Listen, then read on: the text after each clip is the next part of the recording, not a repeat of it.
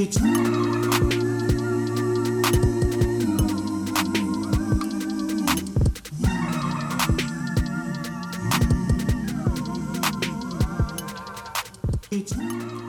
Et bonjour tout le monde, bienvenue dans Quartier Libre, l'émission qui parle de la culture locale à Poitiers et ses environs.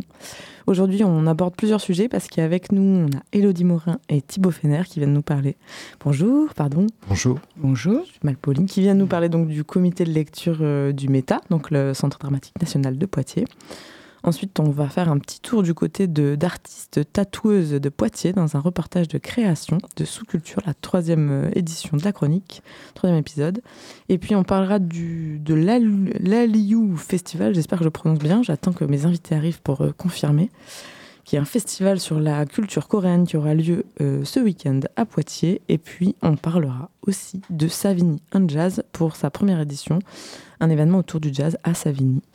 Voilà, voilà. Et bien, pour commencer, on peut parler un petit peu donc du méta qui commence, euh, qu'on commence à bien connaître ici à Quartier Libre, puisque cette année, on, s'est bien, on a beaucoup parlé ensemble. C'était très intéressant. Et cette fois, en fait, vous venez nous parler non pas d'un, pas particulièrement d'un temps fort, mais plutôt d'un, d'un projet que vous avez mis en place, je crois, cette année, qui a vraiment apparu cette année, et qui est le comité de lecture. Et donc euh, là, vraiment, il y avait un point d'interrogation dans ma voix. Mais qu'est-ce que c'est? Comment ça vous est venu cette idée de faire un comité de lecture au méta? Eh ben, en fait, c'est à l'invitation de Pascal Daniel Lacombe, donc euh, directrice du META, euh, qui m'a euh, proposé il y a à peu près un an ben, d'inventer un dispositif de comité de lecture au sein du, au sein du centre dramatique. donc un comité de lecture, qu'est-ce que c'est? C'est un groupe de lectrices, de lecteurs qui se réunit à intervalles réguliers pour euh, lire euh, un corpus de, textes. Donc dans les théâtres, euh, ces comités de lecture ont pour fonction de, prendre connaissance des écritures dramatiques récentes, contemporaines, et généralement d'en débattre et d'organiser pour promouvoir ces, écritures des, événements. Donc ça peut être des, mises en lecture, des mises en espace, des temps forts, un festival autour des écritures contemporaines. Euh, la particularité donc de ce comité de lecture, euh, donc euh, pour lequel j'avais carte blanche, ça a été fait, de ne pas faire comme ailleurs, c'est-à-dire que beaucoup des comités de lecture qui existent dans, dans les théâtres ou, ou, sous forme associative sont des comités de repérage, c'est-à-dire que toutes les autrices ou les auteurs qui le souhaitent envoient leurs textes dans ces comités de lecture les, les, lectrices, les lecteurs du comité en prennent connaissance et essaient de, voilà, de, faire émerger euh, les nouvelles voies en fait, de l'écriture dramatique euh, française ou, euh, ou, plus largement sur des comités de lecture internationaux. Là, c'était pas cet objectif-là parce que voilà, moi, je considérais qu'il y avait beaucoup de comités de découverte déjà dans beaucoup, beaucoup de théâtres et dans beaucoup d'associations. Mais par contre, qu'il y avait peu de comités de lecture qui permettaient euh, peut-être de s'intéresser à d'autres textes qui étaient des, textes euh, d'autrices et d'auteurs publiés, mais pas forcément connus. Euh, puisqu'il y a une espèce de, voilà, de mode, on repère comme ça des textes, des autrices, des auteurs. Les textes sont assez rapidement finalement consommés, entre guillemets, et puis on passe à d'autres autrices et auteurs chaque année, et ainsi de suite. Il y a une espèce de, de mode comme ça, de, de, course à la nouveauté. Excuse-moi de t'interrompre, parce que du coup, en fait, les comités de, lecture, c'est un dispositif assez courant donc dans les, le monde de la création théâtrale, la production de spectacles. En fait, c'est né, les premiers comités de lecture vers les années 1995, avec la mousson d'été, par exemple Pont à Pont-à-Mousson. Euh, l'idée, c'était que les écritures théâtrales contemporaines étaient peu jouées en fait sur les scènes. Euh, que voilà, c'était euh, cette fameuse ère des metteurs en scène qui a commencé après-guerre et où, les metteurs en scène portaient à la scène beaucoup de textes classiques ou alors des adaptations de romans, et qu'en fait, il y avait peu de place pour les gens qui écrivaient pour la scène directement. Et se sont inventés donc des espèces d'espaces de résistance comme ça pour faire entendre ces voix de gens qui continuaient à essayer de faire de la littérature dramatique, euh, mais qui ne trouvaient pas de, de débouchés euh, pour leurs pièces sur les scènes. Et donc se sont inventés ces comités qui étaient donc des, espèces de, lieux de sauvegarde un peu de l'écriture contemporaine. De sélection aussi, j'imagine, du coup. De... Ouais, de sélection, de, de, promotion. Des fois, c'est aussi accompagné de prix ou, ou voilà, ou d'un temps fort qui permet de faire entendre au moins sous forme de lecture des textes qui ne trouvent pas le chemin des mises en scène. et donc, c'est c'est comme ça que ça a été pensé au début. C'était vraiment comme des espèces de, de secondes scènes. Euh, sachant que souvent les comités de lecture n'ont pas des moyens de production mm. euh, importants, donc euh, on s'en tient à des mises en lecture, des mises en espace des textes, mais des fois ça donne des formats qui sont très beaux. Et voilà, quand les, quand les, mises en lecture sont, sont, sont, très travaillées, comme ça, ça, ça fait vraiment entendre ces textes, ça leur donne une vie qu'ils n'auraient pas, sinon qu'ils resteraient dans les, dans les tiroirs ou, ou, même sur les rayons des, des, des maisons d'édition ou dans les librairies. Et peut-être des fois, c'est aussi un premier une première étape euh, avant une création, j'imagine aussi des fois. Et euh, du coup, vous, vous, avez décidé non pas donc de, de, de, proposer aux gens de vous envoyer euh, des, des, textes, mais plutôt de cibler, si j'ai bien compris, par exemple, une maison d'édition par année, c'est ça? C'est ça. C'est ça. L'idée, c'était donc de s'intéresser à cette autre tranche de textes qui sont, donc, qui sont des, des, textes déjà repérés, déjà édités, mais pour autant pas forcément produits par des, par des structures, par des compagnies, euh, donc qui sont un petit peu en attente, en, voilà, en attente d'un de, devenir scénique euh, ultérieur, euh, sachant qu'il il y a vraiment des trésors, des pépites qui sont déjà trouvés en fait par les éditrices et les éditeurs qui font déjà le travail de repérage, et qu'au fond, c'était intéressant, nous, de leur donner un coup de projecteur à ces textes-là. Euh, il y a beaucoup d'auteurs, d'autrices aussi qui ont publié un texte, deux textes seulement et qui ont besoin encore de visibilité. Euh, et puis ça nous intéressait aussi de poser la question de l'édition théâtrale aujourd'hui puisque euh, l'édition théâtrale, depuis les années 80 en France, c'est des petites maisons d'édition indépendantes, des fois euh, unipersonnelles, euh, qui ont remplacé, en fait, qui ont pris le relais des, collections qui étaient dans les grandes maisons d'édition. Les, grandes maisons d'édition se sont désintéressées de, de l'édition mmh. théâtrale dans les années 80 parce qu'elles n'étaient plus intéressées aux droits de représentation. Enfin, c'est un truc un peu technique que les auteurs voulaient récupérer et bref, les grands éditeurs ont arrêté de publier du théâtre. Donc sont nées des petites maisons d'édition, parmi lesquelles euh, Espace 34, euh, Théâtral, euh, Quartet, Les Solitaires Intempestifs, d'autres encore. et l'idée donc c'était aussi de se dire, bon, on va faire un, festival pour promouvoir des textes, mais aussi pour promouvoir une maison d'édition, pour s'intéresser à son catalogue, pour voir aussi quelle est un peu sa ligne éditoriale, quels sont ses choix, comment est-ce qu'elle travaille. Et euh, donc, on a essayé de, panacher ces, ces, deux éléments. Donc, vous êtes un peu un, un l'édition théâtrale, c'est un peu un lieu de résistance à la concentration de, des maisons d'édition de par Bolloré, c'est ça encore? Ah ouais, ouais, complètement. bah, c'est des, des, maisons qui vivent, euh, qui vivent de peu de choses parce que peu de gens achètent des livres, euh, des pièces de théâtre contemporaines. Mm. Si un auteur euh, sur un titre vend, je sais pas, 60, 70 livres à 10 euros le livre, c'est le bout du monde par an. Ça, ça, je pense que ça rejoint aussi le monde un peu de la poésie aussi, où il y a des, plein de petites maisons d'édition également. Et donc vous, vous êtes intéressé à quelle maison d'édition cette année alors? Alors cette année, moi je me suis intéressé aux éditions Espace 34 qui est donc une maison d'édition qui est basée au Mattel à côté de, Montpellier, qui est dirigée depuis sa fondation à la fin des années 80 par euh, Sabine Chevalier, euh, c'est une maison moi, que je connais bien parce que je suis auteur par ailleurs euh, de pièces et je suis édité aussi chez elle. Euh, et par ailleurs, c'est vraiment une maison moi que j'aime beaucoup. Je lis beaucoup les pièces des, des, camarades autrices et auteurs qui y sont publiées parce que c'est une maison qui est aussi justement à la frontière entre le théâtre, la poésie, qui prend du coup des risques éditoriaux avec des pièces qui ont des formats très inhabituels. Euh, qui aborde des questions de société ou des questions plus intimes, mais d'une manière, voilà, toujours par le, par le bord un peu du théâtre, et euh, donc dans des, euh, dans des formes qui, peut-être même pour certaines personnes, ne, ne seraient pas reconnues comme étant des formes théâtrales. Donc il y a un vrai pari littéraire, un vrai pari éditorial sur cette maison qui en fait sans doute une des, une, sinon euh, la maison la plus intéressante euh, en France aujourd'hui. Ça va être dur l'année prochaine si vous changez. Alors. j'aurais pas dû dire ça. je en même temps. Et alors donc du coup, il y a un premier choix, j'imagine une première liste de, qui est sélectionnée par la maison d'édition qui vous l'envoie. Ensuite, peut-être vous, euh, toi ou vous, votre équipe, je sais pas, faites une deuxième sélection que vous donnez à votre comité. Et après, qu'est-ce qui se passe alors eh ben, on, a défini avec, avec Sabine Chevalier à peu près 65 titres mmh. au printemps dernier. Et donc on s'est dit, ben, on va lire avec les... Donc on est 20-25 euh, lectrices et lecteurs au comité de lecture du Méta. En fait, on a fait un appel euh, euh, à lectrices et lecteurs ben, ouais, l'été dernier, sachant que tout le monde peut s'inscrire dans ce comité de lecture et que c'est d'ailleurs un comité qui reste ouvert à, toutes les personnes qui ont envie de lire du théâtre contemporain, qu'ils soient ou qu'elles soient ou non de la profession. Il n'y a pas du tout de, de prérequis là-dessus. et puis ça se renouvelle parce que voilà, il y a des gens qui veulent le faire un an, qui vont partir, d'autres qui vont rester plusieurs années. Et donc il y a toujours des, possibilités de rejoindre euh, cette, euh, cette équipe de, lectrices et de lecteurs. À partir de là, donc euh, chaque mois, en fait, les lectrices et lecteurs ont à lire quatre pièces. Et on se retrouve une fois par mois pour voilà, une soirée, une soirée de, débat, de discussion autour de ces pièces. On essaie un peu de. Donc en tout, on, on parle de dix pièces chaque soir. Euh, donc tout le monde n'a pas lu toutes les pièces, mais à mm. peu près la moitié. Euh, et, on en débat, on en discute, on échange des points de vue. C'est vraiment très, très joyeux comme, euh, comme moment. On partage aussi, on, fait entendre des pièces que les autres n'ont pas lues. Enfin, on, essaie d'un peu de, de, mettre l'eau à la bouche sur des pièces qu'on a, qu'on a aimées. Et, et on, fait comme ça une sélection à la fin de chaque séance des, quelques pièces qui, qui, font consensus ou en tout cas qui, qui déclenchent des, des, des intérêts. Et à la fin de ces, de ces six premiers mois, on a, on, l'a eu hier soir d'ailleurs, la, séance, en fait, on sélectionne, je sais pas, une quinzaine de textes pour un deuxième tour. Mhm. Et ce deuxième tour, donc tout le monde lit les 15 pièces. Et on se voit là tous ensemble, c'était hier soir. Euh, on a fait ça au, château de Chiré en Montreuil parce que c'est là qu'aura lieu le temps fort. On en parlera peut-être du mois de juin euh, sur, euh, sur, sur ces écritures contemporaines.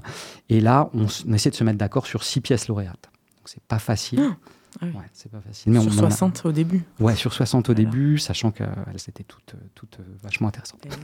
Et donc, euh, les six pièces en question qui sont lauréates, est-ce que bah, est-ce qu'il y a un prix, une mise en lecture, comme euh, tu disais tout à l'heure? Comment vous, vous avez décidé de leur, de leur offrir quoi? Ouais, et ben l'idée c'est de faire un, un gros week-end de allez, deux jours et demi qui commencerait le vendredi 9 juin au soir euh, le samedi 10, qui irait jusqu'au jusqu'au dimanche 11 en, fin de journée, au château de Chiré en Montreuil, donc à, une, demi-heure de, Poitiers, mais vous pourrez y venir avec des navettes mises en place par, par, le, par le Méta.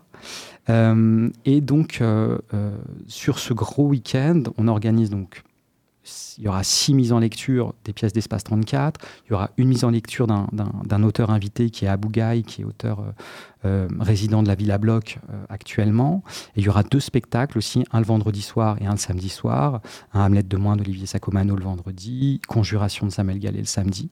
Et aussi une table ronde avec justement les autrices, les auteurs, l'éditrice, euh, pour parler aussi de mmh. l'édition, du rapport des éditeurs aux, aux, auteurs et autrices aujourd'hui. Et puis il y aura des bords plateaux qui seront faits après chaque lecture pour pouvoir rencontrer les autrices et les auteurs qui seront là sur les trois journées et qui pourront comme ça dialoguer de manière formelle ou informelle avec, euh, avec les, spectatrices, les spectateurs. Donc, euh. ça donne super envie, ça va être un bon, un bon moment, je pense, de, théâtre là pour le coup. Bien rempli. Et donc, s'il y a des gens qui veulent l'année prochaine vous rejoindre, comment, quelle démarche il faut qu'ils fassent? Ils envoient un mail euh, au méta il m'appelle moi. Elodie, il n'y en a qu'une au méta. et, du coup, voilà, de, dans un premier temps, pour reparler un petit peu du, du contexte, il faut savoir aussi que c'est un, un engagement, et ça on y tient particulièrement sur une année. Et, euh, et donc voilà, en tout cas, le, comité reste, reste ouvert vraiment à tous et ça on, y tient particulièrement. Donc on t'appelle, tu nous expliques un peu et, mm. euh, tu, et puis on voit si c'est si possible pour nous en termes de temps, etc. C'est ça. Et c'est parti. Mm. Et c'est sur six mois donc Alors oui, les, rendez-vous sont sur, sont, sur 6-7 mois, comme ça. Et puis ensuite, ben, bien sûr, les personnes qui, appartiennent au comité peuvent aussi participer au festival d'une manière ou d'une autre, soit lire sur une pièce. C'est un aspect que je n'ai pas abordé, mais voilà, l'idée c'est aussi que les pièces, les six pièces sélectionnées soient ensuite confiées à des compagnies euh, régionales euh, pour que euh, aussi il y ait une rencontre entre les équipes artistiques du territoire mmh. et ces textes contemporains et que chaque équipe puisse aussi proposer comme ça une, une, traversée de la pièce, une mise en lecture originale de la pièce avec son équipe de comédiennes et de comédiens. Euh, voilà, et puis on pourra y associer aussi, il y a le, master assistana à la mise en scène euh, dont, je m'occupe par ailleurs, où, les, les, étudiantes et les étudiants de ce master ont aussi euh, voix au chapitre, c'est-à-dire qu'ils élisent une des six pièces et qu'ils la mettent, euh, enfin, qui, participent à la, lecture de cette, de cette pièce. Il y aura peut-être aussi les élèves du conservatoire qui, qui, nous, qui nous rejoindront. Donc euh, voilà, c'est mm. aussi toute une équipe de, de, comédiennes et de comédiens qui, qui, sont sollicités. Euh. Bon, super, ça réserve encore des surprises, alors parfait. Elodie, est-ce que tu veux, avant qu'on passe à notre, notre reportage de création, tu veux nous dire quelques mots sur le temps fort qui arrive? Oui, voilà, c'est simplement euh, rappeler euh, les rencontres d'été du Méta donc, se feront à Chiré-en-Montreuil entre le 8 et le 11 juin. Euh, voilà, c'est la fête du comité de lecture, mais euh, il y a aussi euh, des spectacles, d'autres lectures, d'autres artistes, notamment nos artistes associés, Penda Diouf. Euh, Eliakim Sénégal-Slajus également. donc voilà, donc n'hésitez pas à nous rejoindre. Super, et eh ben merci à tous les deux, c'était vraiment très intéressant. On se retrouve du coup en juin à Chiron en en Montreuil. En Montreuil. Et d'ici là, on va se promener du côté du tatouage de Poitiers. Bienvenue dans Sous-culture. Je suis pas d'accord. Je pense que le rap est une, une, une, sous, une sous-culture. Sentiment de puissance, de puissance. Sous-culture, c'est un reportage tous les deux mois dans les bas-fonds de la création. Et une hiérarchie. On s'intéresse aux objets artistiques non conventionnels, à ceux qu'on voit peu, qu'on n'entend pas trop et peu représentés sur les scènes institutionnelles. Tout peut être culturel. Dans sous-culture. C'est parti.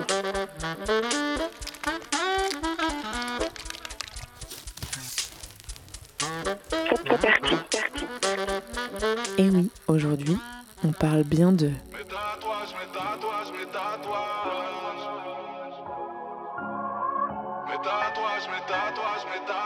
Pour ce faire, nous accompagnerons les douze voix d'une artiste diplômée d'école d'art que je laisse présenter. Emma Pinotto, artiste plasticienne, performeuse et créatrice sonore. Ainsi que celle d'une tatoueuse mystère qui vient plutôt de la peinture et du dessin et pour qui. Et le tatouage, non, à la base, à la base c'était vraiment alimentaire. En fait, je me suis pris au jeu et j'adore ça. Vraiment, j'adore ça. Et enfin, de celle de Valérie Roll, maître de conférence à Nantes Université, qui s'est intéressée au tatouage au cours de ses études, et notamment de sa thèse sur le métier de tatoueur. Et on fait bien d'en parler parce que il n'y avait euh, pas d'enquête et donc il y avait euh, énormément de choses passionnantes euh, à interroger. Allez, pour commencer, on reprend tout depuis le début. C'est parti. Le tatouage a toujours été omniprésent pour des raisons mais hyper diversifiées en fait. Il y a il n'y a pas de limite en fait à la raison de pourquoi se faire tatouer presque. Euh, entre les aristos qui se mettaient le galion, entre les marins qui le faisaient parce qu'ils s'en foutaient, de toute façon ils étaient pas sur terre, ils étaient sur la mer donc ils faisaient bien ce qu'ils voulaient, entre euh, les soldats du coup euh, des croisades qui se faisaient tatouer pour montrer leur foi en Dieu. J'ai appris même qu'il y avait certains prisonniers, non mais ça c'est incroyable, j'ai appris qu'il y avait certains prisonniers qui se faisaient des grandes croix chrétiennes dans le dos pour éviter le fouet parce que du coup on ne fouette pas la croix chrétienne. Et du coup, en fait, et en fait le, le tatouage a toujours été utilisé aux quatre coins du monde. Il y a certaines civilisations qui tatouaient les femmes pour éviter qu'elles se fassent, kidnapper et pour enlaidir en fait leur visage. C'est vrai que c'est une histoire très longue, on en a des traces qui remontent hein, à quelques millénaires quand même, mais si on se concentre sur euh, notre période contemporaine, sur euh, euh, l'échelle occidentale, le tatouage restait globalement marginal, même si elle a eu faire l'objet de quelques ferveurs hein, à certaines époques. C'est quand même une pratique qui euh, est visible et présente typiquement hein, chez les bagnards, euh, les marins et surtout les phénomènes de foire. Et puis à partir des années 40, avec euh, la fin des séries d'attractions humaines, on en voit un petit peu moins. Je suis un dur, un vrai, un tatoué. J'ai risqué le bagne, faut l'avouer. Dans les années 40-50 vont émerger des groupes de bikers. C'est là qu'on va couronner la pratique d'une aura assez sulfureuse. Dans ces milieux-là, le tatouage, hein, c'est euh, une signification bien sûr non seulement rebelle, viril, mais c'est aussi un symbole de liberté. Et c'est précisément cette dimension-là qui va intéresser euh, des groupes qui euh, vont porter des revendications sociales, hein, comme par exemple hein, le mouvement punk. Donc si vous voulez, ce qui a intéressé ces groupes sociaux, c'était quand même aussi précisément de se réapproprier à des fins de contestation sociale la signification rebelle et marginale de la pratique du tatouage.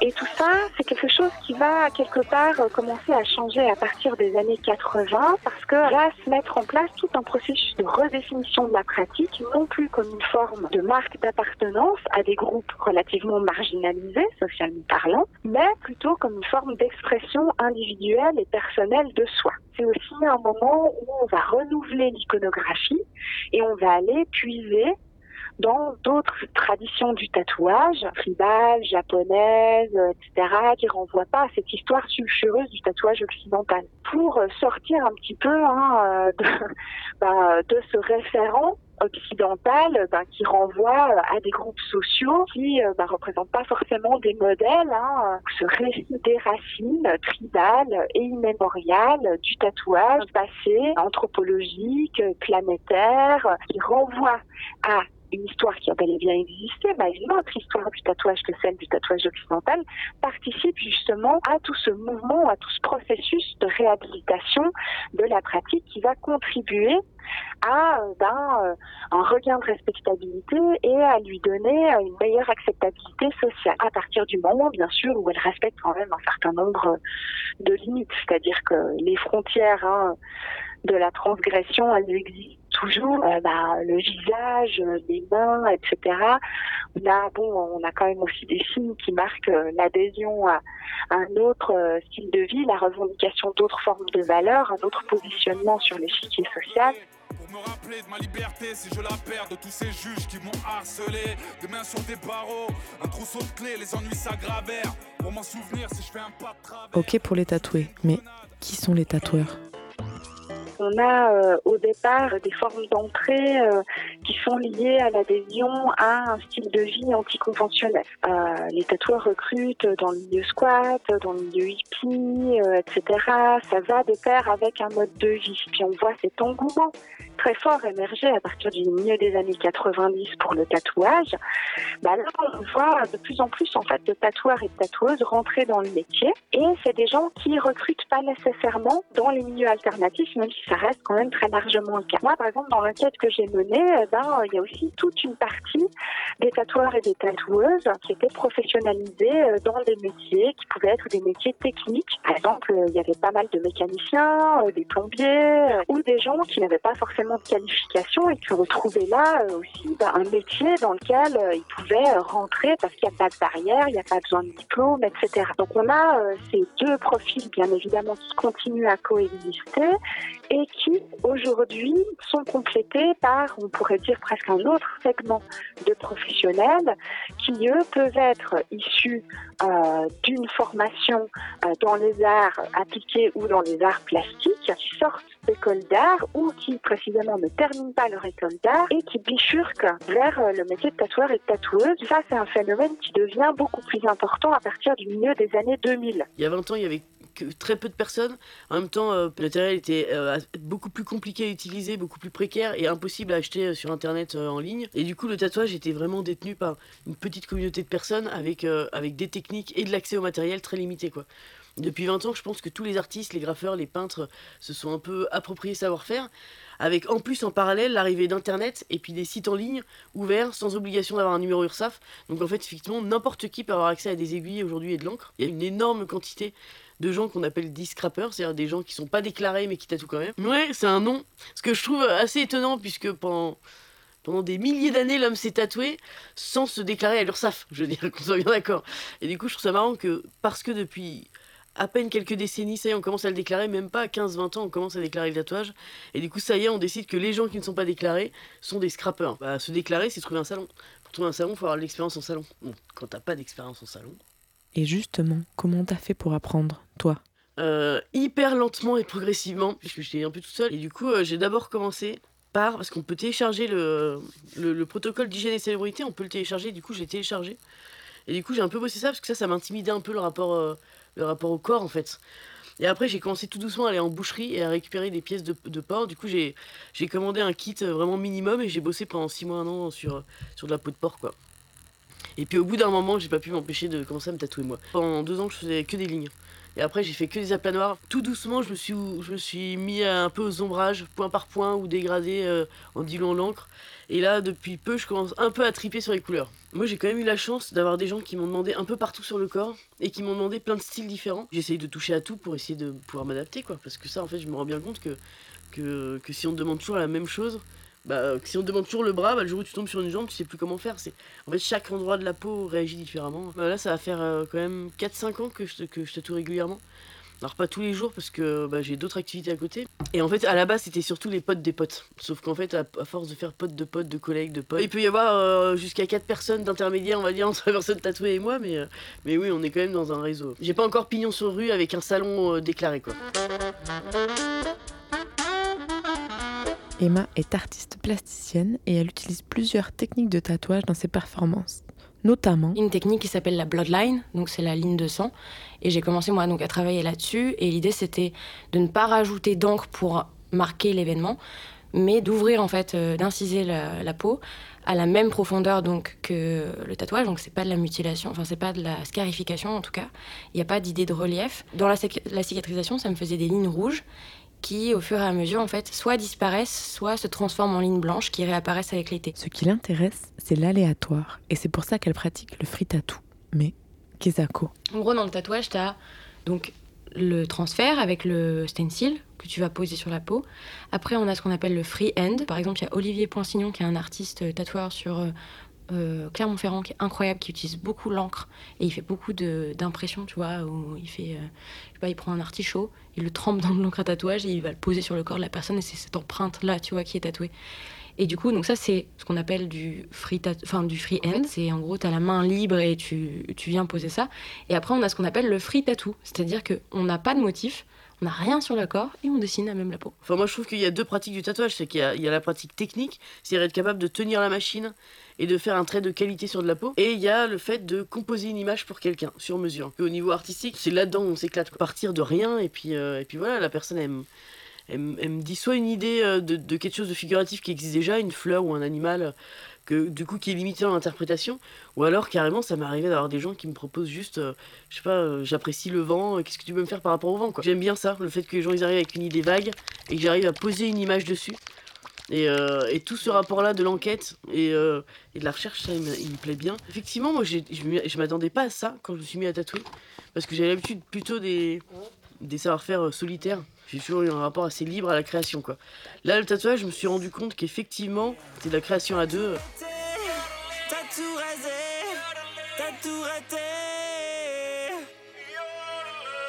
Et même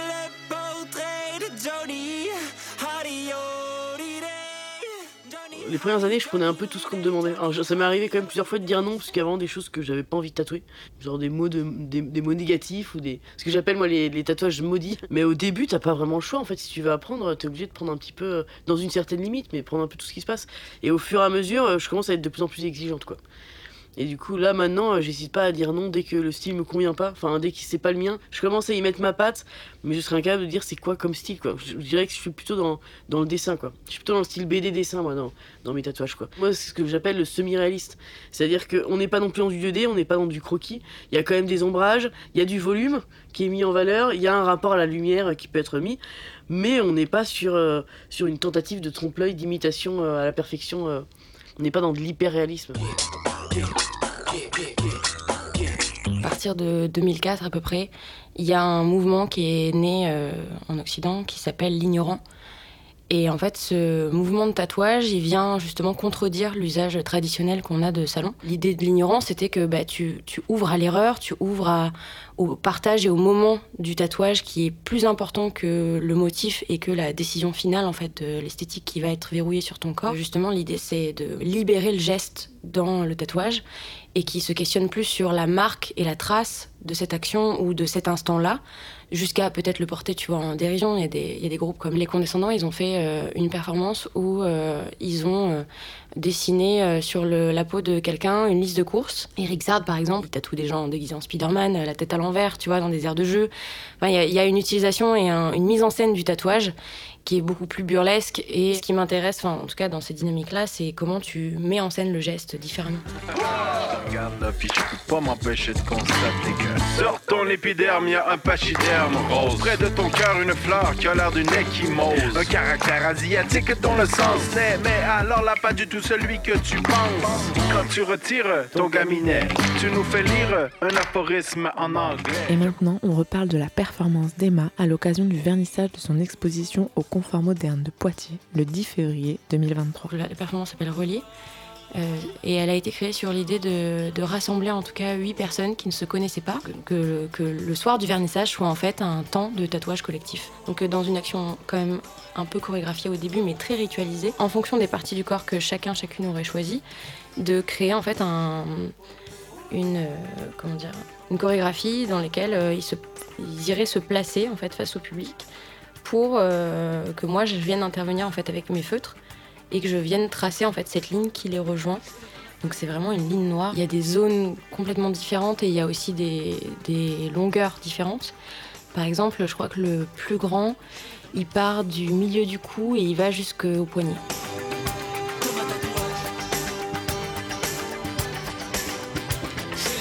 Et Yel ne venait pas dans un salon pour se faire tatouer. Donc Yel savait qu'il faisait partie d'une pièce artistique, d'une œuvre, et que en fait, bah, ils étaient le cœur de cette œuvre. Là, l'idée c'était pas de montrer de la douleur comme moi j'avais pu peut-être l'expérimenter dans mes perfs toute seule. Là, l'idée c'était vraiment plus sur le soin et le, rapport vraiment à la connexion et au lien entre ces, ces individus-là. Du coup, si c'était trop éprouvant, l'idée c'était pas de les mettre à mal, c'était justement de se dire c'est ok d'arrêter. Et cette ligne, elle sera ce qu'elle sera et c'est pas grave. C'est une action de performance et que c'est pas un tatouage de salon. Ah ah Est-ce que c'est de l'art? C'est aussi la question que je me pose. Qu'en disent les tatoueurs? Globalement parlant, hein, ils rappellent toujours, même les plus réputés, euh, bon, on est là pour satisfaire euh, la demande d'un client. À la fin, c'est lui qui va porter le motif que je lui ai tatoué sous la peau. Donc en ce sens-là, je reste un artisan, même si effectivement, euh, bah, pour certains, euh, ils sont reconnus comme des véritables artistes au sens où euh, ils produisent des motifs et ils atteignent un niveau de virtuosité qui est tout à fait euh, exceptionnel au tournant euh, des années 2000, l'autorité euh, ait commencé à réglementer la pratique parce qu'elles ont pris acte de l'engouement hein, pour le tatouage. Elles se sont rendues compte qu'en fait les studios euh, n'étaient absolument pas réglementés, qu'on était face à un métier qui n'était absolument pas encadré. Et donc là, bien évidemment, il y a des modèles d'encadrement qui sont mis en place contre lesquels les tatoueurs se sont opposés. Et c'est ce qui a donné naissance au syndicat national des artistes tatoueurs qui a revendiqué le fait d'être reconnu comme une forme Pourquoi? Parce qu'au fond, ça permettait aux tatoueurs non plus d'être taxés comme prestataires de services avec 19,6% de TVA, mais en étant taxés comme des, artistes sur un taux bien plus avantageux de 5,6%. Ça fait jouer hein, aussi des prises de position qui euh, ont été de plus en plus marquées et à la naissance d'un autre syndicat qui s'appelle Tatouage et Partage et qui lui revendique un autre modèle d'encadrement, notamment relatif à la formation. Il préférait par exemple la mise en place d'un Et donc ils se reconnaissent comme des artisans, alors qu'au contraire, SMAT précise que vraiment il fallait mettre en place une formation, qu'il faudrait selon eux qu'elle passe par exemple par les beaux-arts. Finalement, on voit émerger là euh, des prises de position sur la manière de se reconnaître dans le métier, euh, mais aussi surtout de voir le faire reconnaître, qui sont moins relatifs à ce qu'est l'exercice concret du métier. Le combat se joue au niveau de la réglementation et de l'encadrement de la pratique.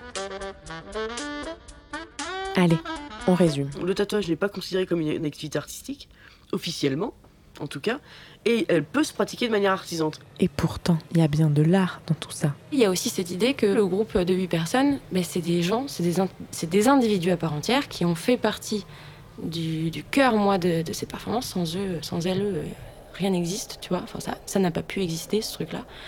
Et, euh, et c'est elles qui sont en fait le cœur de cette performance. Pas, cette performance n'aura pas lieu à nouveau. C'était vraiment l'unique moment de cette performance. Et euh, l'idée, c'est ça, c'est que, bah alors, pour moi, c'est pas des œuvres d'art, mais ils portent la trace de cet instant de l'œuvre. Pour moi, c'est plus des, artistes dans le sens où ils ont corporellement été investis dans la performance de ce truc-là. Le tatouage, ce que j'aime bien, c'est qu'en fait, bah, c'est les gens qui repartent avec le travail que je fais. Et du coup, ça va complètement dans le sens que ce que j'apprécie. Ça va pas être exposé, ça va pas être pris par, par un musée ou. Bah non, en fait, je le fais sur les gens et les gens repartent avec et ça se diffuse dans le monde. Et ça, je trouve ça, ça, je trouve ça absolument génial. Liberté de, circulation d'art, quoi. Moi, ce que j'ai pu observer récemment, c'est qu'effectivement, le tatouage a pu gagner un droit de cité dans les musées. Euh, on peut penser à un certain nombre d'expositions, hein, à commencer par une des premières expositions au musée d'Aper, à l'exposition Tatoueur tatoué au musée du Quai Branly, mais ça reste toujours une catégorie de musée spécifique. C'est pas au Palais de Tokyo qu'on va exposer des tatoueurs. Si vous voulez, on n'est pas encore à un stade où euh, on a, comme par exemple pour euh, l'art brut, un début d'intégration des productions de ces artistes qui commencent à évoluer, y compris sur la scène de l'art contemporain. C'est pas du tout le cas dans le, monde du tatouage. cette circulation n'existe pas véritablement des tatoueurs dans le milieu de l'art contemporain, mais que le tatouage et certains tatoueurs, donc c'est pas n'importe quel tatoueur non plus, hein, euh, c'est ceux qui sont considérés comme des maîtres dans l'art, des pionniers, mais pour autant ils sont pas exposés n'importe où, ils sont exposés dans des musées qui sont dédiés aux civilisations par contre, on a des plasticiens, donc des artistes contemporains, qui se sont appropriés le médium du tatouage sans en faire leur métier dans leur pratique artistique. Et donc là, c'est pas pareil. L'évolution de la pratique du tatouage au jour d'aujourd'hui permet euh, justement de questionner ces frontières entre ce qu'on considère relever de l'art et du non-art. Ils ont grandi dans la rue. Ils ont pris des coups. Ce sont des grosses bêtes bruyantes et incomprises. Mais sous leurs tatouages et leurs gros muscles, ils cachent un cœur sensible. La pratique est sortie de sa capsule populaire, masculine et déviante pour effectivement s'élargir, se féminiser, toucher d'autres catégories. Tatou au grand cœur, demain à 20h45 sur National Geographic Est-ce qu'on pourrait alors parler d'un art populaire? Le tatouage a une, a une pratique, mais tellement éclectique, c'est assez, assez incroyable. Donc du coup, dans ce sens-là, oui, elle a toujours été populaire. Aujourd'hui, aujourd'hui je sais pas, ça dépend du réseau dans lequel tu es. Euh, je dirais que quelqu'un qui est pas dans un réseau de tatouage, euh, faut avoir les sous quand même. Donc est-ce que c'est accessible? Oui et non. Tatoué des pieds à la tête, tatoué comme un athlète, j'ai fait battre ma mère. Tatoué comme si j'étais riche, comme Ibrahimovic, le corps marqué. Moi j'aime pas trop les gens qui me disent que c'est à la mode parce qu'en fait c'est à la mode depuis 200 000 ans donc bon, c'est une sacrée mode en tout cas. Et de plus en plus c'est accepté et, euh, aujourd'hui ça part un peu dans tous les sens parce que je pense que le tatouage, le tatouage est toujours à l'image de sa civilisation et on est dans une civilisation euh, mondialiste et consumériste donc le tatouage est mondialiste et consumériste. Donc aujourd'hui ça part dans tous les sens, t'as des gens qui ont toutes les toutes les références culturelles sur leur corps alors qu'ils n'ont jamais quitté leur, leur- ville. Et du coup, à la fois, je comprends la colère de l'appropriation culturelle et en même temps, moi, je, je comprends en fait le tatouage est exactement à l'image de ce que c'est aujourd'hui. Aujourd'hui, n'importe qui a accès à toutes les cultures de son ordinateur. Donc, en fait, voilà, on est dans une époque mondialisée où en fait que tu vives en Argentine, euh, en Mongolie, que au fin fond de l'Afrique ou au Canada, on a tous TikTok et YouTube. Enfin, c'est quand même incroyable, tout le monde. Alors moi non plus, j'ai pas TikTok, mais quand même, il y a des Coca-Cola perdus au milieu du désert euh, du Sahara. Et puis, t'as- et puis aujourd'hui, tu as, des petits villages paumés sur les montagnes de Chine où en fait ils ont YouTube et en fait ils ont, ils ont une connexion Internet. Donc en fait aujourd'hui, tout le monde a accès à la culture de tout le monde. Et le tatouage est parfaitement à cette image-là, et du coup, euh, dans le meilleur comme dans le pire. C'est-à-dire, oui, le tatouage, malheureusement, est pratiqué avec beaucoup de consumérisme. Et puis voilà, c'est consumériste, c'est mondialiste, ça part dans tous les sens. Et à la fois, il y a des, il y a des véritables chefs-d'œuvre artistiques, et puis il y a des démarches qui, sont vachement beaucoup plus dans le radicalisme, on va dire, religieux du tatouage, très traditionnaliste. Et à l'inverse, il y en a qui le pratiquent euh, en grand je m'en foutisme, et pourquoi pas En fait, euh, je trouve que. Ouais, l'image, l'image exhibe un peu la, la culture de la civilisation dans laquelle on est. Bon, voilà, on est dedans, quoi. Pour réécouter l'émission, rendez-vous sur l'audioblog Sous Culture sur le site audioblog.arte.com. Ibrahimovic, le corps marqué au fer. Oh, oh, oh, oh, oh, oh, oh, oh, oh, oh, oh,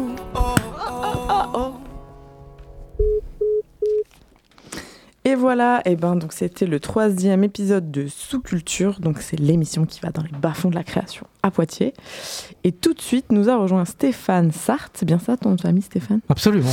Qui vient nous parler de Savigny and Jazz, parce que toi, euh, Stéphane, tu aimes le jazz, et d'ailleurs, tu es aussi animateur sur cette antenne. le mercredi à 18h, à partir de 18h jusqu'à 19h. C'est une émission de jazz avant-garde, euh, musique actuelle. Et donc, je suis maintenant euh, Savigny-Levesco pour proposer euh, à partir de demain la première édition de Savigny and Jazz qui débutera à 16h, donc salle des Grassinières à Savigny-Levesco. C'est quoi 10 minutes de Poitiers, donc c'est très rapide avec la voie rapide. On y est euh, très très rapidement, je vous rassure. Mhm. Donc, je, comme je vous le disais, euh, les premiers concerts démarrent à 16h. Nous avons invité, on est ravis de l'avoir le pianiste euh, François Rollin, pianiste, compositeur, arrangeur. C'est un improvisateur en pair. C'est un musicien incroyable que j'avais interviewé il y a quelques années. Euh, dans le cadre d'un concert euh, jazz à Poitiers, je me souviens, c'était au Carré Bleu. Donc, il était venu il y a quelques années et c'était un type passionnant. Et donc, on a eu l'idée de, bah, de l'inviter à nouveau à Poitiers. Il va proposer deux concerts en solo, piano en solo. Donc un concert pour les plus jeunes d'abord, un ciné-concert, on appelle ça un ciné-concert, euh, cinéphonie, donc pour euh, petits et grands, donc c'est à partir de 16h, euh, le concert est gratuit. Et puis il enchaînera avec un concert de jazz, toujours au piano en solo à 17h15.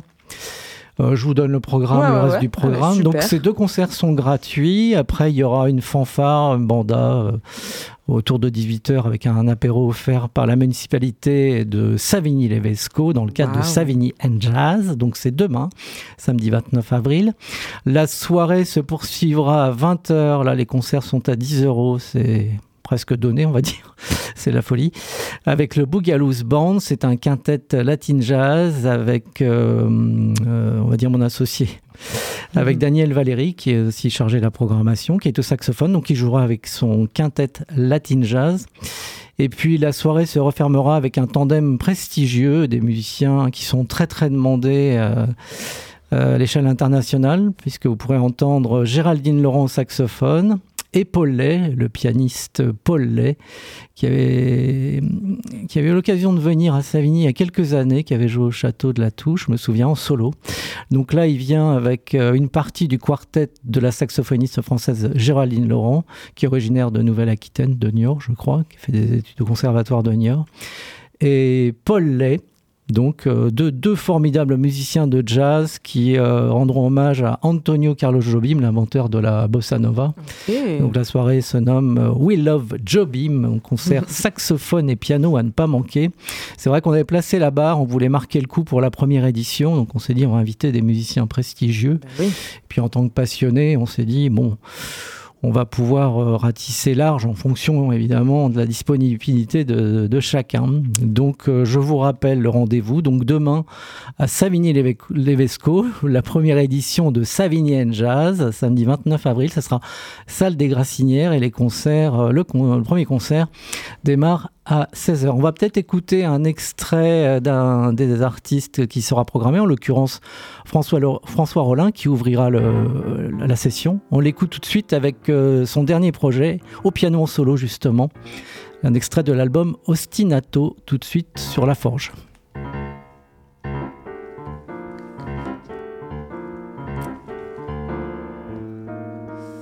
Chouette.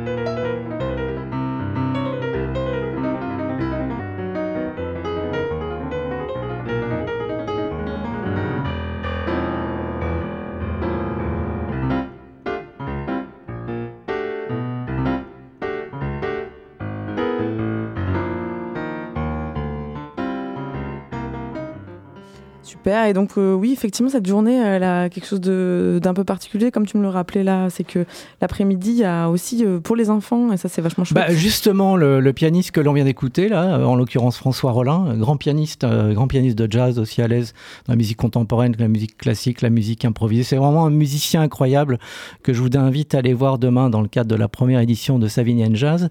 Et il ouvrira avec euh, Cinéphonie, donc il jouera sur un film d'animation qui est plutôt destiné aux enfants, mais les parents sont les bienvenus. Donc concert gratuit à partir de 16h, donc salle des Grassinières à dans le cadre de Savignan Jazz à Savigny-les-Vesco, donc le pianiste François Rollin, qui vient souvent à Poitiers, qui avait été programmé, je vous le disais tout à l'heure, euh, dans le cadre des concerts jazz à Poitiers. Et là, on a décidé de le, de faire revenir, parce que c'est un musicien incroyable, hein, passionnant. Donc vous le verrez à deux reprises euh, demain après-midi, donc à 16h et à 17h15, euh, au piano, en solo. Et donc, du coup, comment ça. Alors, comment ça. Enfin, peut-être brièvement, mais comment ça vous est venu cette idée de, de, ce, de Savignan Jazz? Et comment vous avez fait pour le mettre en place? Ça doit pas être. Alors moi, ça me trottait dans la tête, c'est un peu un rêve, euh, on va dire d'enfant, peut-être pas, parce que je n'écoutais pas trop de jazz quand j'étais enfant, gamin, mais plus tard, ouais, je me suis dit, tiens, euh, euh, je fais de la radio, j'ai été disquaire, je me dis, tiens, pour boucler la boucle, j'aimerais bien faire partie de l'organisation d'un festival de jazz, où pour le moment, c'est pas un grand festival, mais on espère que ça prendra de l'ampleur. Et donc j'ai rencontré un musicien dans ma commune et il se trouve qu'on avait les mêmes goûts et voilà, c'est euh, au fil des rencontres, euh, Mmh. généralement comme ça se passe comme ça et on a échangé. Moi j'en avais parlé avec le maire Vincent Chenu et on s'était dit tiens pourquoi pas mettre en place euh, dans un premier temps une journée pour, euh, pour tester un petit peu, parce que c'est pas très très très commun de programmer du jazz. Quoique ça avait été fait, je le disais tout à l'heure, mais c'était dans le cadre d'itinérance il y a quelques années avec Paul Lay, justement, qui revient dans l'après-midi, pianiste Paul Lay. Donc c'est venu comme ça, hein, Mhm. ça se passe généralement comme ça au fil de, de- des rencontres, je le disais. Donc là, quand je t'entends, hein, j'entends bien qu'il y a des, des rêves d'avenir. hein, euh, vous aimeriez bien refaire. Ah ben on espère que ça prendra de l'ampleur, on espère que ça devienne un festival au moins sur une semaine euh, dans les années à venir. Déjà, on pense que l'année prochaine, il y aura peut-être un week-end complet, peut-être avec, un, comme ça va se passer, avec un, un jour férié, un week-end de trois jours, on pourra programmer des, des artistes pendant trois jours et ça nous laissera encore un panel assez extraordinaire. Donc voilà. hein. Super. Et ben, euh, donc on, on va venir alors, nous. Eh ben, J'espère bien que Et- vous allez venir. Bah, Pulsar est partenaire du reste euh, Ah. de cette première édition de Savigny and Jazz. Est-ce qu'on est, est, qu'on est obligé de bien aimer le jazz ou c'est ou c'est- c'est vraiment ouvert à tout Ah, le pas, monde pas du tout, il y en a qui placent le jazz comme musique très, très élitiste, inaccessible. euh, bon, peut-être pas au niveau de la musique classique, mais non, non, il y a des choses très, très accessibles. Il y a des. Moi, je pense à, à un musicien enfin, qui, que je ne considère pas comme étant un musicien de jazz. Des gens comme Ibrahim Malouf, qui Mm. des- il a des sonorités de Ouais. jazz. Lui, il attire beaucoup de monde en concert. Je pense à des chanteuses aussi, Stacy Ken, Diana Krall, Nora Jones. euh, c'est des gens qui ont, euh, ont remis un peu le, Mm. le jazz au goût, au goût du jour et qui remplissent les salles. Bon, il n'y a, pas- il a pas que. hein. Mm. Je parle de, de, là, de gens très très marketés qui ne viendraient pas à l'idée de programmer en revanche. Ah, Là, ça, va- là, ça va Mm. être un peu dur quand même, Nora Jones, peut-être. euh, Bah, euh, je, ne sais pas, je me suis euh, pas posé la question en réalité. Moi, ce, que je souhaitais, c'est mettre en, en avant des artistes qu'on entend peu, quoique euh, c'est des artistes qu'on entend quand même malgré tout, mais euh, qui sont différents de ce qu'on peut entendre chez ceux que j'ai cités, tout à l'heure. Mm. Euh, J'aime bien défricher, moi, proposer des, des gens un petit peu en marge du jazz, mais qui font quand même du jazz, un petit peu à part, euh, qui ont une approche différente du jazz, mais qui ont une formation classique, euh, jazz ou musique classique. Donc voilà euh, ce que je pouvais dire sur euh, cette première édition de Savigny and Jazz, Jazz. qui démarre demain, samedi 29 avril, toute la journée, à partir de 16h. à partir de Pas le 16h. matin. Et le dernier concert est à 21h30. Ce sera Géraldine Laurent et Paul Lay à ne pas manquer, tout comme les autres concerts du reste. Et, puis, il y a moyen de se restaurer sur place, il y a tout ce qu'il faut. euh, Super. ça va être très très sympa. On se quitte en musique alors avec ce groupe, donc.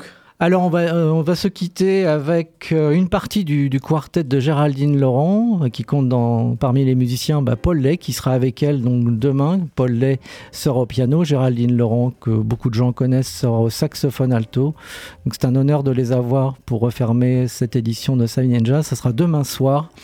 À partir de 21h30, ils proposeront une, une soirée en hommage à Antonio Carlos Jobim, We Love Jobim, euh, donc saxophone et piano à voir demain soir dans le cadre de la première édition de Savigny Jazz, samedi 29 avril, salle des Grassinières. Voilà. Super, merci beaucoup Stéphane. Ben, merci de m'avoir reçu. Avec et, plaisir. Et puis donc à mercredi pour ceux qui m'écoutent à partir de 18h sur cette même antenne pour Ah. Jazz Products. Parfait, parfait. Et nous, on se retrouve juste après ce petit extrait pour parler de l'Aliou Festival.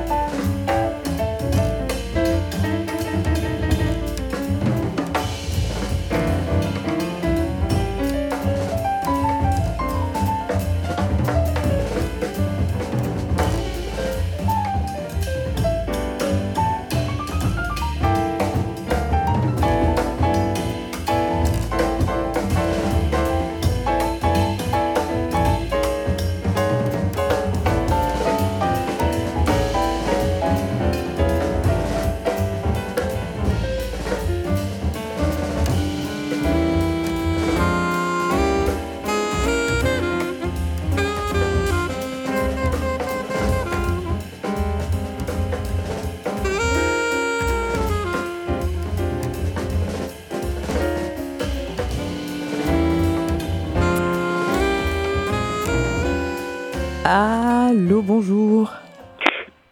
Allô, allô. Oui, bonjour, vous nous entendez bien? Je vous entends bien, tout le monde vous entend, vous êtes à la radio. Parfait. Bonjour à tous. Bonjour, donc euh, avec nous, euh, de l'autre côté du téléphone, il y a Cécile Joly de Cadence et Franck Fouet de euh, Pictanime. Oui, c'est ça. C'est bien ça. Super, on est ensemble pour parler de, de l'Aliou Festival, même si du coup j'ai appris que vous étiez déjà venu en parler, mais deux pubs valent mieux qu'une hein, sur cette antenne hier. Euh, donc c'est un, c'est un festival autour de la culture coréenne et c'est, ce sera également demain, samedi 29 avril. Euh, Est-ce que vous pouvez nous, nous dire un peu d'où vous est venue cette, cette envie, cette idée et qu'est-ce, que, qu'est-ce qui va se passer pendant cette journée? Il n'y a pas de souci. Euh, du coup, le l'Aliou Festival euh, vient du... Enfin, l'Aliou, déjà, commençons par le mot, euh, vient de la Corée, directement de la Corée, ça veut dire euh, la vague coréenne. En gros, euh, on a eu un gros flot de... Bah, comme... de, de vagues coréennes, en fait, avec la K-pop, les dramas coréens et beaucoup d'autres choses. Et on a voulu faire un événement, un festival sur Poitiers, comme il n'en existe pas, sur vraiment la Corée. Euh, le festival euh, aura lieu de 8 heures, euh, pardon, de 10h à euh, 23h30. Euh, Il y aura À la ah maison. oui, pardon, à la maison des projets de Bixperol, je suis désolée. Euh, et au collège, euh, au gymnase euh, Colette Besson, euh, juste à côté, D'accord. dans le dojo et le clubhouse. Euh, on aura des food trucks, euh, des exposants, des intervenants et des ateliers tout au long de la journée. Et euh, ensuite, on aura une représentation de, du cover de Cadence, justement, qui nous feront une présentation euh, de, la K-pop. Donc, euh, pour, euh, pour les gens qui connaissent pas, ce sera bien. Ensuite, on aura le tirage de la tombola. Les exposants nous ont offert des lots. Et ensuite, on aura une soirée dansante. donc, on, on alternera entre coréens et français et américains pour euh, que tout le monde puisse danser et partager un bon moment. Alors parce que ça veut dire que alors moi je m'y connais pas en K-pop donc je suis très contente de pouvoir en parler avec vous. Ça vous allez éclairer ma lanterne. Euh, ça veut dire que on- pour danser sur la K-pop il faut euh, un peu une aptitude particulière où on peut pas danser euh, comme sur une autre musique quoi? C'est qu'en fait, il y a des chorés vraiment spécifiques à chaque musique que justement les, ça s'appelle des idoles en fait.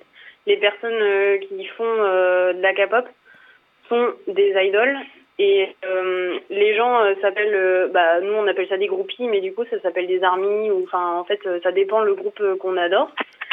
Et les idoles font vraiment des, des chorés spécifiques à chaque musique. Et donc, c'est pour ça que les, les gens adorent faire justement reproduire les chorés.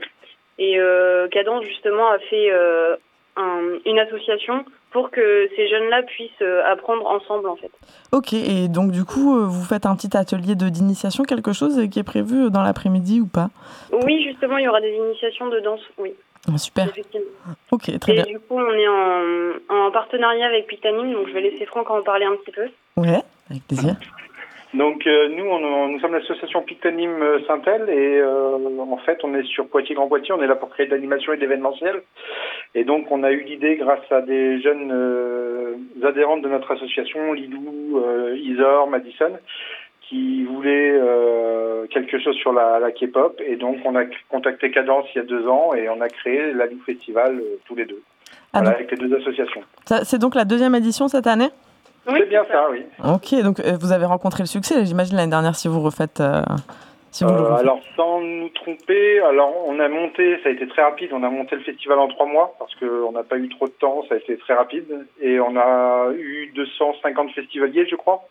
Ah oui, bah, super. Voilà, donc là on a fait, on a mis un peu plus de temps à le préparer, on a eu euh, des petits contretemps comme toute association euh, euh, qui, qui peut, ça peut arriver, donc euh, là on compterait, on voudrait bien minimum 500 à 750 euh, festivaliers cette année. Ok, super. Et euh, au titre de- des ateliers aussi que vous proposez, est-ce que vous pouvez nous donner d'autres exemples de, de choses qu'on va pouvoir faire euh, quand on, quand on viendra Oui, oui, il y a pas de demain Euh, du coup, il y aura des intervenants comme le Taekwondo Apkido Club de Poitiers. Donc, bah, du coup, ce sera des initiations à- au Taekwondo. Euh, la confrérie de la table basse, euh, c'est des doubleurs, donc euh, des doubleurs de dramas coréens. C'est de plus en plus répandu dans le monde entier. les dramas, c'est vraiment génial. Le kirigami aussi, c'est de la découpe sur papier pour faire des formes géométriques, des, ou des animaux, par exemple, des marque-pages ou des lanternes. La bourse euh, la ce sera une association qui fait des jeux de société. Merci. Ouais. Korean Fighting pour des cours de, de coréen, carrément. Euh, on aura aussi des, des Coréens euh, qui viennent d'une église euh, coréenne, enfin d'une église protestante coréenne avec un pasteur qui nous feront faire des jeux coréens traditionnels. Ah ouais. Et Ah, c'est pour ça, pour qu'il faut qu'on vienne toute la journée parce qu'il y a beaucoup de, beaucoup de choses à faire. Si Oui, il y a vraiment si beaucoup d'ateliers, oui. à On a côté aussi Just Dance. euh, après, on a aussi des ateliers que nous euh, faisons. Par exemple, bah, comme l'atelier danse avec euh, le groupe de cadence. euh, les box aussi, on, a- on vendra des box euh, typiques, enfin avec euh, des produits de, de Corée. euh, des badges, un photomaton. On a vraiment plein de choses en fait. Blind test, co- euh, karaoké aussi, ouais, ça va être sympa. Voilà, on a vraiment plein de choses. Super. Et bon, et donc euh, question pratique, c'est, je vois, je lis, c'est 6 euros pour euh, la journée en fait et la soirée. Et, euh, et donc on peut arriver dès 10h et je rappelle que c'est donc à la maison des projets de Buxerolles. Donc pour découvrir un peu cette culture coréenne.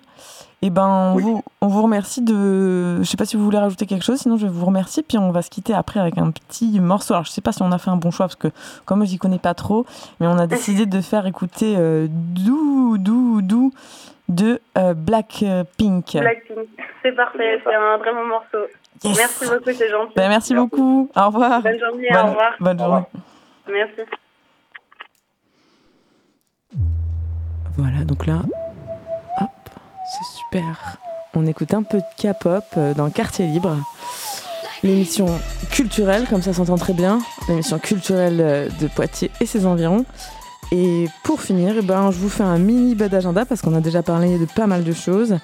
Mais si vous voulez, vous pourrez aussi aller mardi 2 mai au musée Sainte-Croix pour une visite flash danse danseur. C'est les visites flash, c'est les visites à thème qui sont organisées autour de certaines œuvres des collections du musée. Vous pourrez aussi aller à la scène ouverte des élèves du conservatoire à 18h30 jeudi 4 mai. Ce sera à l'auditorium de Saint-Germain autour de morceaux de Bach. Et je vous invite également à, si vous voulez changer un peu, aller à l'opéra, oui, parce qu'on a un opéra qui se joue cette semaine au TAP à Poitiers. Carmen Cour d'Assise, c'est la suite de l'opéra de Carmen. Bon, d'ici là, je vous dis au revoir et à bientôt. La semaine prochaine, c'est la halte. Au revoir.